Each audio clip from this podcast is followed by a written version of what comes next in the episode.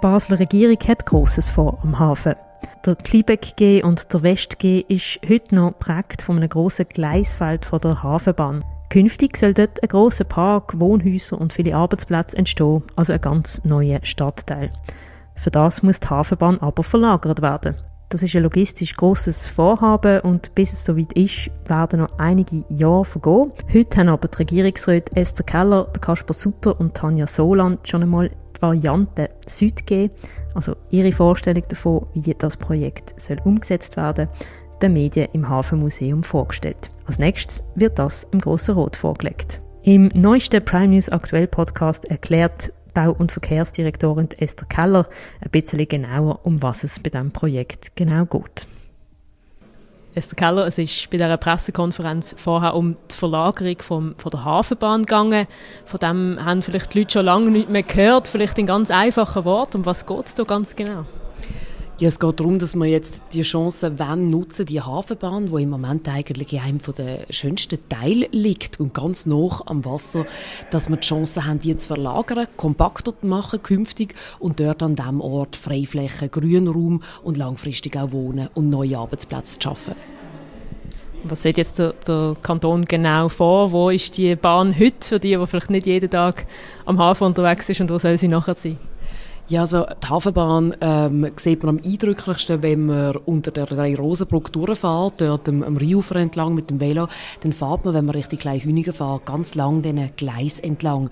Und das ist ein riesiges Gleisfeld. Manchmal ist einem das gar nicht so bewusst, wenn man auf dran entlang fährt. Und der Bereich tatsächlich, wenn man freispielen durch die Verlagerung von der Hafenbahn und dort eben können einen Park auch machen Jetzt kann man sagen, das ist alles sehr aufwendig äh, wahrscheinlich, das braucht auch viele Jahre. Wieso lässt man es nicht einfach so, wie es heute ist?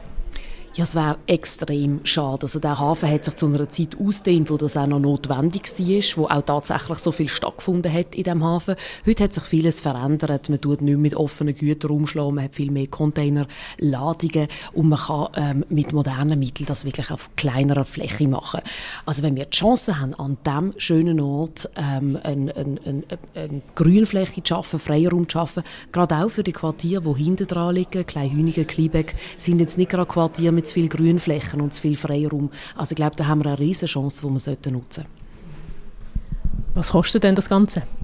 Das ist teuer. Die Verlegung der Hafenbahn kostet insgesamt rund 275 Millionen Franken, schätzen wir, plus minus 30 Prozent. Wir sind wirklich noch ganz früh in diesen Abklärungen. Man muss sich vorstellen, es geht nicht nur darum, ein paar Gleise von A nach B zu tun, sondern wir müssen Land abtauschen, bisherige Nutzungen verschieben von A nach B. Das hat aber auch viele gute Effekte, also auch andere Sachen, die wir modernisieren können. Aber es ist ein grosses Projekt, darum haben wir jetzt auch lange daran geschafft, darum hat man drei Jahre lang nichts mehr gehört und darum wird jetzt das auch noch viele Jahre gehen bis wir es dann wirklich umsetzen können. Die Idee ist eben, dass die Anwohner jetzt hinter dem Gleis nachher direkt zum, zum Rhein auch runter können, zum Ufer. Da dazwischen ist, sind im Moment, äh, neben dem Gleis ist dann noch, sind Zwischennutzungen vom, vom, ähm, vom Holzpark und all dem.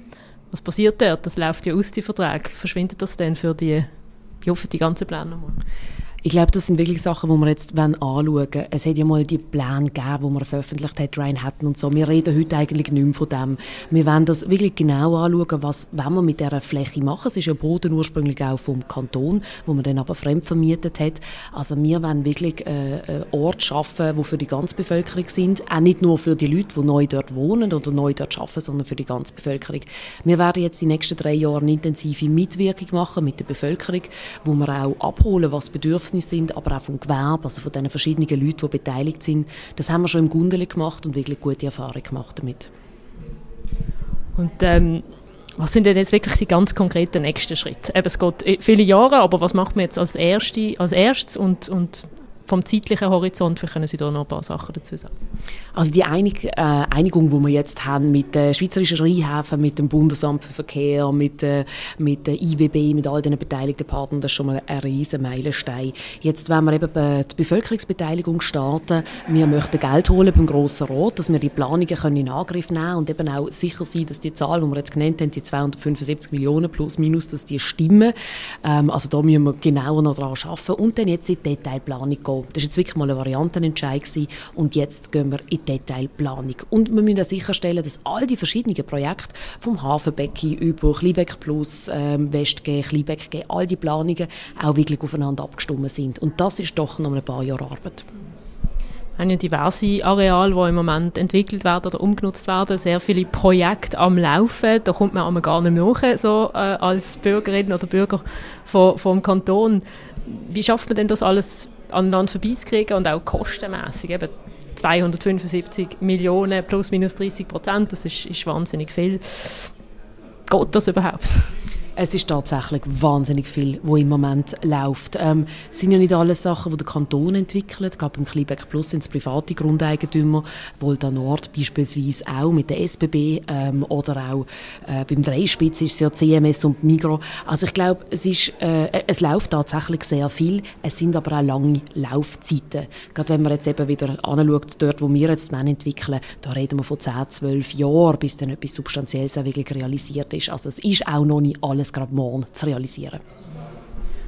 Wir haben vorher schon an der Pressekonferenz gehört, aber vielleicht nochmal für Zuhörer hier. Wann kann man denn einziehen am, äh, am Rhein, an dieser neuen, an, bei dem neuen Südgeh, der dann dort soll entstehen also ob jetzt einzelne kleinere Teile vielleicht vorher können realisiert werden, wird sich zeigen, aber ich würde jetzt doch mal mit einem Zeitraum von plus minus zehn Jahren rechnen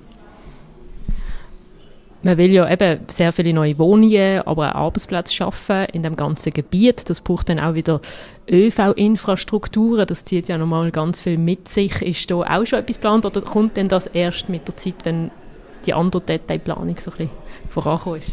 Nein, unbedingt. Also ich glaube auch immer, ähm, wenn wir so ein Areal anschauen und planen, ist eine von der ganz wichtigen Fragen, wie passt es eben auch ins Bestehende hinein. Und wir sind beispielsweise im Rahmen von der Dreilandplanung sind wir auch schon mit unseren deutschen und französischen Partnern dran, um zu schauen, wie können wir Brücken gestalten, damit Leute eben beispielsweise vor allem mit ÖV unterwegs sind. Weil man kann sich vorstellen, wenn jetzt hier einfach noch so ein ganzer Stadtteil kommt, mit so vielen Menschen, ähm, die dort arbeiten und wohnen, wenn die alle einfach würden mit dem Auto kommen, dann hätten wir ein echtes Problem. Das heißt, wir müssen dort wirklich eine gute gute Verkehrsplanung machen, die es attraktiv macht, dass man anders unterwegs ist.